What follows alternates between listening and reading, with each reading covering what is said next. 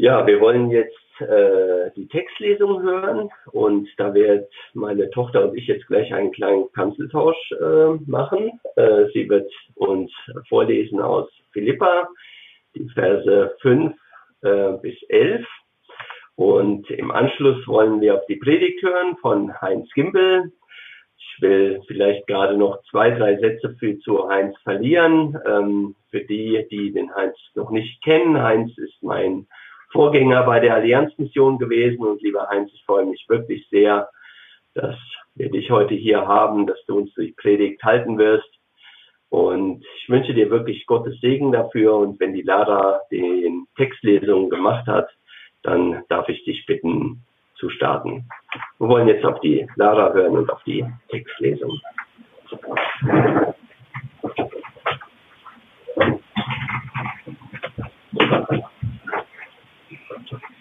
Nehmt euch Jesus Christus zum Vorbild. Obwohl er in jeder Hinsicht Gott gleich war, hielt er nicht selbstsüchtig daran fest, wie Gott zu sein.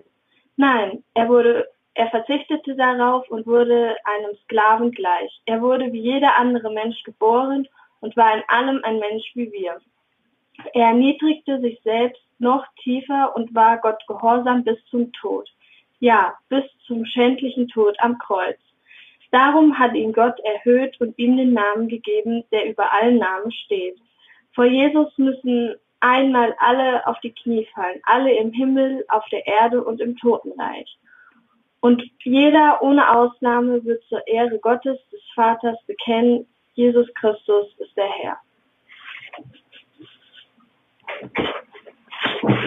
Ja, lieber Jochen, ganz herzlichen Dank für die freundliche Begrüßung.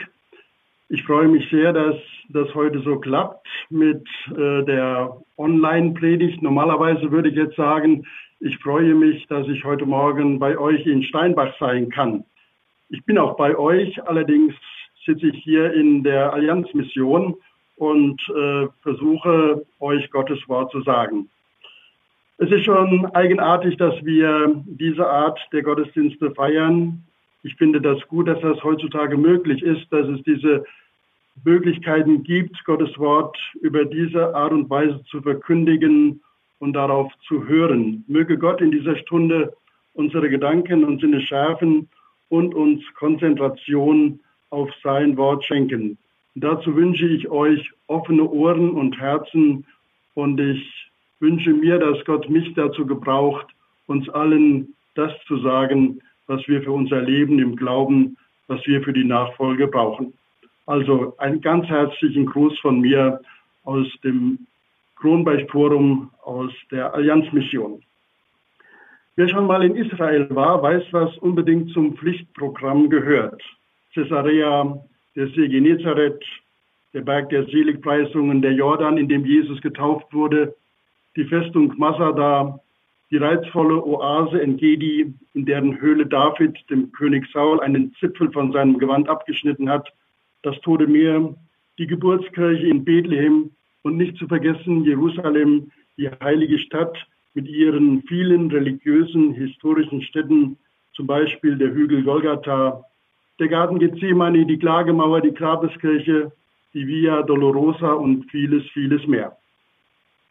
Heute an Palmsonntag soll es auch um Jerusalem gehen, und zwar um den Einzug Jesu in diese Stadt. Das Evangelium für den heutigen Sonntag steht in Johannes 12, die Verse 12 bis 19 und schildert uns diesen Bericht. Ich lese den Text nach der Lutherbibel 2017.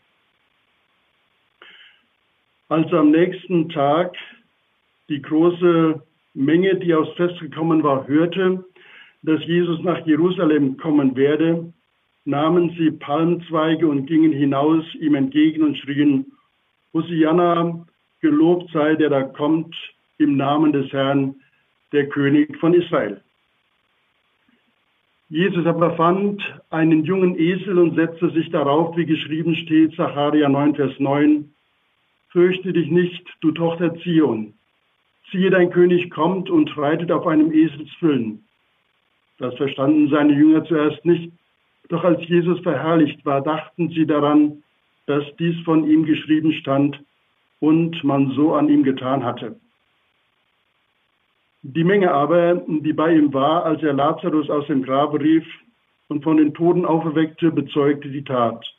Darum ging ihm auch die Menge entgegen, weil sie hörte, er habe dieses Zeichen getan. Die Pharisäer aber sprachen untereinander, ihr seht, dass er nichts ausrichtet, siehe, alle Welt läuft ihm nach. Dem Volk Israel ist zu verschiedenen Zeiten immer wieder der Messias, das heißt der Gesalbte, der Christus durch die Propheten angekündigt worden. Die Bezeichnungen für ihn waren sehr unterschiedlich. Er wurde Knecht Gottes, Bote, Sohn Davids und Menschensohn genannt. Der Prophet Jesaja beschreibt ihn mit den Worten Wunderrat, Gottheld, Ewigvater, Friedefürst. Darüber hinaus finden wir weitere Titel Licht und Helfer, Gerechter und vor allem den Titel König. Aber nicht nur seine Titel und Namen wurden dem Volk mitgeteilt, sondern auch wie der Messias auftreten würde. Der Prophet Zacharia, auf den Johannes sich ja hier bezieht und den er zitiert, hat etwa 500 Jahre zuvor den Einzug des Königs so beschrieben, Du Tochter Zion, freue dich sehr, und du Tochter Jerusalem jauchze. Siehe, dein König kommt zu dir, ein Gerechter und ein Helfer, arm und reitet auf einem Esel, auf dem Füllen der Eselin. Das klingt mehr nach Advent als nach Passionszeit. Dennoch ist der Bericht vom Einzug Jesu in Jerusalem der Beginn der schlimmsten Phase der Passionszeit für unseren Herrn. Abgesehen von der Euphorie des Einzugs stehen ihm schlimme Tage des unsagbaren Leidens, der entehrenden Verachtung, der schroffen Ablehnung und des grenzenlosen Hasses bevor. Der Evangelist Johannes schildert uns, dass Jesus mit seinen Jüngern auf dem Weg nach Jerusalem ist. Viele Festpilger haben sich ihnen angeschlossen, um rechtzeitig zum Passafest in Jerusalem, der Stadt des Tempels, zu sein. Fast wortkarg berichtet Johannes, also anders als wir es vorhin in dem Video für die Kinder gesehen haben, dass Jesus einen jungen Esel findet und auf ihm in die Hauptstadt des Landes reitet. Seine Jünger sind sehr erstaunt über das, was da geschieht. Sie können zunächst das eigenartige Auftreten Jesu nicht verstehen und einordnen. Auch die vielen Menschen, die dabei sind, spüren, hier passiert etwas Besonderes und Außergewöhnliches. Sie ahnen offenbar etwas davon, dass ein König den Thron einnehmen will. Sie laufen ihm entgegen und schlagen Zweigen von den Bäumen, um diesem ungewöhnlichen König den Einzug so angenehm wie möglich zu machen. Anderen Evangelien zufolge stellen sie bereitwillig ihre Kleider zur Verfügung. Und begleitet von dem Jubelruf der mitziehenden Pilger, Hosianna, Gelobt sei, der da kommt im Namen des Herrn, der König von Israel, proklamiert Jesus sein Auftreten in der Öffentlichkeit. Doch Jesus kommt nicht, wie das heute üblich ist, mit dem Flugzeug oder einer Staatskarosse, geschweige denn mit vielen Beratern und hohen Sicherheitsbeamten nach Jerusalem, sondern reitend auf einem Esel als Symbol des Friedens. Laut des Berichtes des Evangelisten Matthäus sind seitens der Stadt keinerlei Vorbereitungen getroffen, im Gegenteil. Die Bewohner von Jerusalem sind ahnungslos und bestürzt. Sie fragen, ein neuer König, was soll das? Von daher ist es selbstverständlich, dass die Straßen nicht mit kostbaren Teppichen ausgelegt sind, sondern mit schmutzigen und schweißgetränkten Kleidern der mitziehenden Pilger. Die Häuser sind nicht mit kunstvollen Girlanden und teuren Fahnen geschmückt, Lediglich von Bäumen abgeschlagene Zweige zieren den Weg, die sonst beim Laubhüttenfest auf die Gegenwart Gottes hinweisen. Auch wird der König nicht von eingeübter Musik oder gar der Nationalhymne begleitet, sondern nur von dem Jubelruf einer fanatischen Menschenmenge, die wenige Tage später schreien wird, kreuzige, kreuzige ihn. Auch wenn das sonst so übliche bei einer Intronisation fehlt, irgendwie liegt über diesem ungewöhnlichen Einzug des Königs eine unnachahmliche Festlichkeit und Feierlichkeit, eine Andersartigkeit, die in dem Mann auf dem Esel selbst begründet liegt. Deshalb stellt sich die Frage, was ist das für ein Mensch, der so nach Jerusalem kommt? Wie gesagt, der Prophet Zacharia beschreibt ihn mit den Worten, er ist ein Gerechter und ein Helfer, arm und reitet auf einem Esel. Im Neuen Testament wird uns sehr viel von Jesus berichtet. Er ist das zentrale Thema überhaupt. Er ist die Mitte der Heiligen Schrift. Und Jesus kommt arm, gering und in aller Demut in unsere Welt. Er wird von einer einfachen Frau namens Maria geboren, fernab von allem königlichen Glanz. Er hat keinen Platz, wo er sich hinlegen kann. Nichts hat er in seinem irdischen Leben an Hab und Gut, das ihm gehört. Sein Kommen gilt vielmehr den armen und geringen Menschen, und zwar denen, die von der Gesellschaft verstoßen sind. Er wendet sich den Verachteten und Verzagten zu. Er setzt sich besonders für die ein, denen das Recht auf Liebe und Geborgenheit verwehrt ist. Er kommt nicht, um zu herrschen, sondern um zu dienen. Er kommt, um zu suchen und selig zu machen, was verloren ist. Er kommt, um das größte Problem der Menschheit aus der Welt zu schaffen, nämlich die Schuldfrage zu klären und dafür am Kreuz von Golgatha zu sterben. Er sieht es nicht als seine Aufgabe an, sich gegen Staat und Kaiser aufzulehnen. Wohl aber setzt er sich mit den frommen Pharisäern und Schriftgelehrten und ihren Lehren hart auseinander. So tut Jesus viele Zeichen und Wunder in der Vollmacht seines himmlischen Vaters. Die Bindung an ihn ist die Kraftquelle, die ihn zu solchem Handeln befähigt. Ich will diese Gedanken durch ein paar Beispiele aus seinem Leben vertiefen. Ein erstes Beispiel. Jesus kann nicht umhin, den beiden blinden Männern zu helfen, die am Wegrand von Jericho sitzen und betteln. Gegen den Willen des mitziehenden Volkes lässt er sich dazu bewegen, ihnen das Augenlicht wieder zu schenken. Und damit befreit er sie von ihrem Bettlerdasein und bahnt ihnen den Weg zurück in ihre Familien und in die Gesellschaft, so geschehen direkt vor dem Einzug in Jerusalem. Ein zweites Beispiel. Am Teich Bethesda bei Jerusalem gibt es eine besondere Begegnung. Dort liegt schon 38 Jahre lang ein Mann gelähmt und wartet darauf, einmal als erster in das heilende Wasser einzutauchen, wenn sich dies bewegt. Aber immer kommt ihm ein anderer zuvor. Jesus sieht die Not dieses einsamen Kranken, stellt ihm die seltsame Frage, willst du gesund werden? Und als dieser dann antwortet, Herr, ich habe keinen Menschen, der mich in den Teich bringt, wenn sich das Wasser bewegt, sagt Jesus ihm auf den Kopf zu, stehe auf, rolle deine Matte zusammen und geh nach Hause. Das tut der Gelähmte steht auf und ist gesund. Beispiel Nummer drei.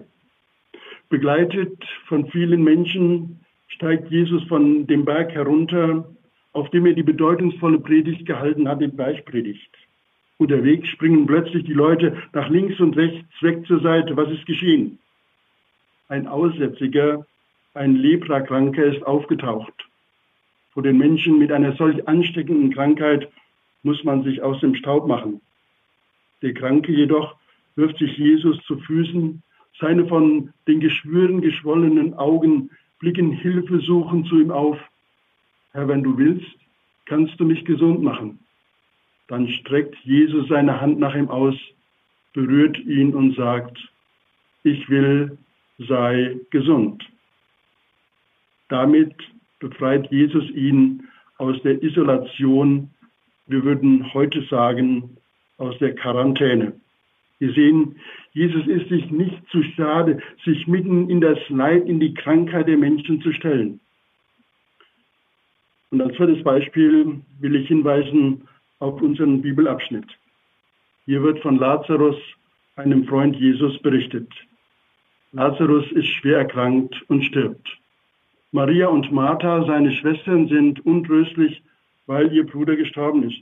Und sie machen Jesus den anklagenden Vorwurf, wenn er bei ihnen gewesen wäre oder wenn er, wie sie darum gebeten haben, zu ihnen gekommen wäre, hätte ihr Bruder nicht zu sterben brauchen. Die Reaktion Jesu, er tröstet die beiden Frauen und ruft Lazarus ins Leben zurück. Er macht ihrer Trauer ein Ende und wendet sie um in große Freude und Dankbarkeit. Damit sehen wir, Jesus hat auch Vollmacht über den Tod. Wir könnten noch viele Beispiele aus seinem Leben nennen, an denen deutlich wird, wie er seinen göttlichen Auftrag verstanden hat. So ist sein Einzug in Jerusalem zeichenhaft und beispielhaft für sein Leben, seinen Auftrag und sein Handeln. Als König des Friedens stellt er sich mit den Armen und Kranken, mit den Geringen und Verachteten, mit den Sündern und Belasteten auf eine Stufe. Das ist der Inhalt seiner Regierungserklärung. Nicht politische Macht und Gewalt zu erhalten und auszuüben ist sein Programm, sondern den verlorenen Menschen die Liebe Gottes entgegenzubringen. Wir wissen, dass Jesus trotz anfänglicher Begeisterung bei den mitziehenden Pilgern und bei seinem Volk keine Bestätigung und Anerkennung gefunden hat. Sie erwarteten einen Herrscher, der das jüdische Volk von der Besatzungsmacht der Römer und von ihrer Unterdrückung befreien sollte. Sie hofften sich von ihm den äußeren Frieden zwischen den Völkern und innerhalb des eigenen Landes. Ja, sie wünschten sich einen starken Mann, der zu gegebener Zeit richtig aufzutrumpfen vermochte, der für Ruhe und Ordnung sorgen konnte. Und da Jesus das nicht brachte, waren sie von ihm enttäuscht bitter enttäuscht. Er erfüllte ihre offenen und geheimen Wünsche und Hoffnungen nicht. Und damit war er bei ihnen unten durch. Ja, noch mehr. Bald ärgerten sie sich über ihn. Ihrer Meinung nach nahm er sich viel zu viel heraus. Sündenvergebung, Krankenheilung, Totenauferweckung und den Anspruch, Gottes Sohn zu sein.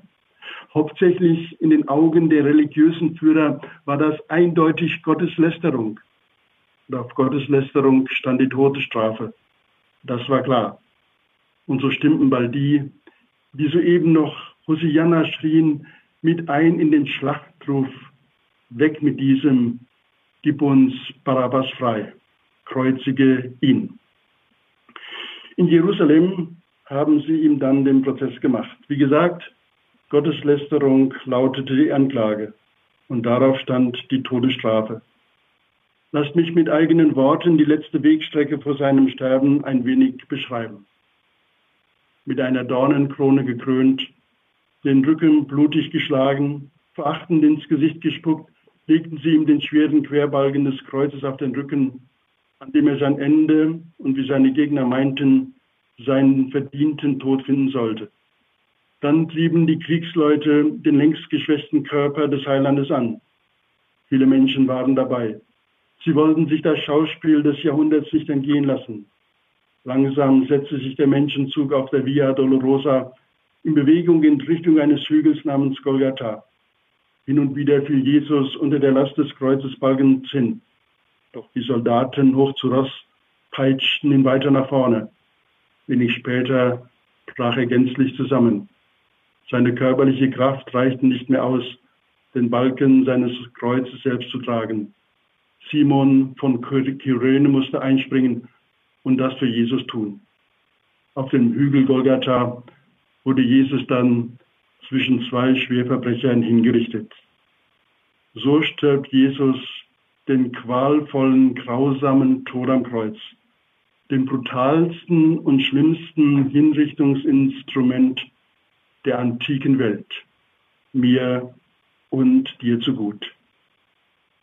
Dieser Leidensweg, meine Lieben, steht ihm jetzt kurz bevor. Und deshalb zieht er mit seinen Jüngern in Jerusalem ein, um durch seine Qualen und sein Sterben für uns Menschen den Weg frei zur Gemeinschaft mit Gott zu machen. Der Einzug in Jerusalem ist, wie ich meine, ein geschichtliches Ereignis, das das wichtigste Ereignis der Menschheitsgeschichte eingeleitet und vorbereitet hat das Geschehen auf Golgatha, wo Jesus stellvertretend am Kreuz für die Schuld der Menschheit stirbt. Doch Jesus ist nicht im Tod geblieben, er ist auferstanden, er lebt. Aus all dem Geschehen ist Jesus letztendlich wirklich als König hervorgegangen, ganz gleich, ob das den Menschen heute und den Generationen vor und nach uns bewusst und klar ist. Es ist aber so, Jesus ist der Sieger von Golgatha. Er ist der Herr aller Herren und König aller Könige.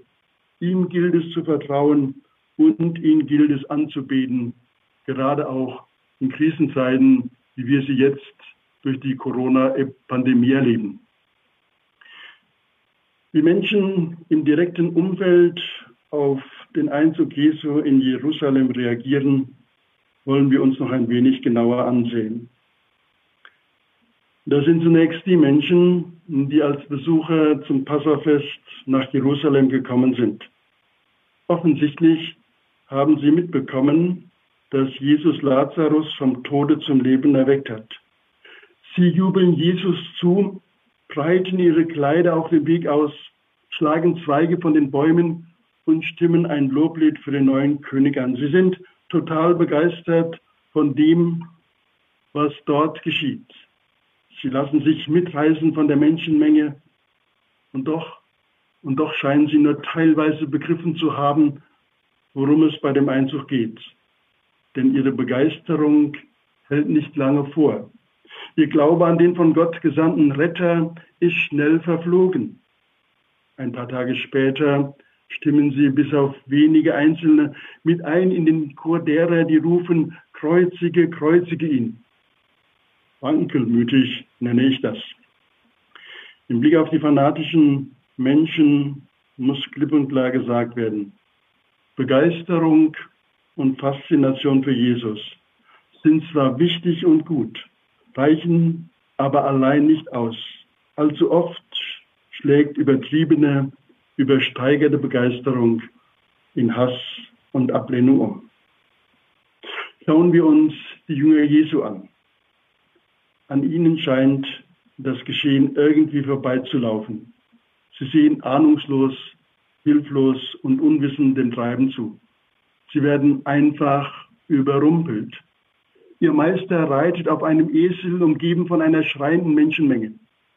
Vielleicht haben sie sich die Machtübernahme von Jesus ganz anders vorgestellt. Mit Wagen und Rossen, mit einer goldenen Königskrone und so. Und vielleicht haben sie insgeheim gehofft, einen Ministersessel zu erhalten. Erst später gehen ihnen die Augen auf, als sie erkennen, dass alles so geschehen musste. Und dann sind da noch die Pharisäer, in dieser Phase der öffentlichen Proklamation ihres erklärten Gegners resignieren sie. Alle ihre Warnungen vor dem Wundertäter scheinen nicht gefruchtet zu haben. Untereinander sprachen sie, siehe, alle Welt läuft ihm nach. Ist das nicht geradezu eine prophetische Aussage? Werden sie damit zu Propheten wider Willen? Siehe, alle Welt läuft ihm nach, ja, das ist doch wunderbar. Die Kirchengeschichte scheint das zu belegen. Das Evangelium von Jesus war und ist nicht auszurotten, trotz Unterdrückung, trotz Verfolgung und trotz Martyrium. Und dem Coronavirus wird das auch nicht gelingen, die gute Nachricht von Jesus munter zu machen. Gott sei Dank. Jesus war und ist ein Thema bei den Menschen damals und heute. Und das nicht nur bei uns, sondern weltweit. In Asien wie in Amerika. In Afrika wie in Europa, überall. Schaut euch nur die Berichte der Allianzmission an. Da könnt ihr erfahren, wie Jesus überall Thema ist. Und es dürfte noch viel mehr und viel stärker werden, die Missionierung unserer Welt. Die Pharisäer jedoch hat das auf die Palme gebracht und ihren Hass gegenüber Jesus noch mehr verschärft. Sie, zu ihrem Ärger läuft das Volk hinter Jesus her und rühmt die Auferweckung von Lazarus aus dem Tod. Sie wollten ihn kaltstellen, aus dem Weg schaffen. Und das haben sie dann auch getan. Sie brachten die Volksmenge wieder auf ihre Seite und Jesus ans Kreuz und entschieden sich damit eindeutig gegen ihn. Auch wir können Jesus ablehnen. Damit entscheiden wir uns aber gleichzeitig für ein Leben ohne Gott, ohne Hoffnung, ohne Perspektive, ohne Ziel und ohne ewiges Leben bei ihm. Der Bericht vom Einzug Jesu in Jerusalem stellt uns heute vor eine klare Entscheidung. Wie begegnen wir Jesus oder wer ist er für uns? Ich wünschte, wir alle könnten bekennen, Herr, ich glaube, dass du der Retter, mein Heiland bist. Ich habe dich als meinen Erlöser und Herrn angenommen. Die Führung meines Lebens gehört dir. Das gilt es sich in der Passionszeit bewusst zu machen und neu dafür dankbar zu werden, was Jesus auf sich genommen hat, um uns das Heil, die Vergebung, seinen Frieden und ewiges Leben zu schenken. Ich wünsche uns, dass wir wie die Jünger mehr und mehr zu Menschen werden, die begreifen und erkennen, dass dies alles geschehen musste, um einer verlorenen Menschheit das Beste und Wichtigste, was es überhaupt gibt, anzubieten, nämlich die Versöhnung mit Gott. Der Apostel Paulus beendet sein Kapitel von der Versöhnung Gottes im zweiten Korintherbrief mit dem grandiosen Schlussakkord. Gott war in Christus und versöhnte die Welt mit sich selber und rechnete ihnen ihre Sünden nicht zu und hat unter uns aufgerichtet das Wort von der Versöhnung. So sind wir nun Botschafter an Christi Stadt, denn Gott ermahnt durch uns. So bitten wir nun an Christi Stadt, lasst euch versöhnen mit Gott. Denn er hat den, der von keiner Sünde wusste, für uns zur Sünde gemacht, damit wir in ihm die Gerechtigkeit würden, die vor Gott gilt. Palmsonntag 2020. Wir feiern Jesu Einzug in Jerusalem. In unseren Gedanken haben wir heute Morgen Jesus mit vielen unterschiedlichen Menschen ein Stück weit auf diesem Weg begleitet. Das ist aber nicht so entscheidend. Entscheidend und wesentlich ist vielmehr, dass Jesus als Herr der Welt, als der gekreuzigte und auferstandene in unser Leben einziehen konnte. Und so dürfen wir mit Georg Weisel beten, mit einer Strophe, nun doch aus einem bekannten Adventslied, und damit schließe ich. Komm, o mein Heiland, Jesu Christ, meins Herzens Tür, dir offen ist. Ach, zieh mit deiner Gnade ein, dein Freundlichkeit auch unser Schein, dein heiliger Geist uns für uns leit, den Weg zur ewigen Seligkeit dem Namen dein, o Herr, sei ewig Preis und Ehr. Amen. Ich möchte mit uns beten. Lieber Jesus Christus, wir danken dir dafür, dass du damals als der Herr und König in Jerusalem eingezogen bist, um dich dem Todesurteil zu stellen, um die Strafe auf dich zu nehmen, damit wir Frieden haben, damit wir Gemeinschaft mit dir und mit dem Vater im Himmel haben können. Herr, letztendlich können wir das alles nicht begreifen. Wir können es ein Stück weit nacherzählen, nachempfinden, aber in der ganzen Tiefe wird es uns nicht bewusst werden. Wir werden es einmal tiefer und inniger begreifen können, wenn wir bei dir sind, wenn wir in der ewigen Gemeinschaft mit dir leben dürfen. Und so möchte ich dich bitten für mich und für uns alle, dass du uns hilfst, dass wir die Passionszeit wirklich nutzen, um neu darüber nachzudenken, um uns neu bewusst zu machen, was du für mich, was du für uns alle getan hast. Und dir von Herzen dafür danken, dass du der Herr dieser Welt bist und dass dir nichts aus den Händen gleitet, auch nicht der Coronavirus. Wir danken dir dafür, dass du über allem wachst und dass wir dir jeden Tag neu unser Leben anbefehlen dürfen, unsere Schuld, alles, was unser Leben ausmacht und wissen dürfen, du bist da, du vergibst, du hast es vollbracht am Kreuz von Golgatha und du bist auferstanden und du lebst. Und deshalb haben wir es mit einem lebendigen Herrn zu tun. Lass uns das neu in dieser Zeit erleben und dir von Herzen dafür dankbar sein. Amen.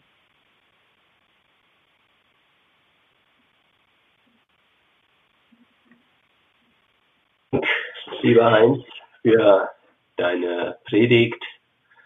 Das war wirklich sehr beeindruckend und hat auch, sehr gut funktioniert, auch für das erste Mal. Lieber Heinz, wirklich vielen Dank dafür.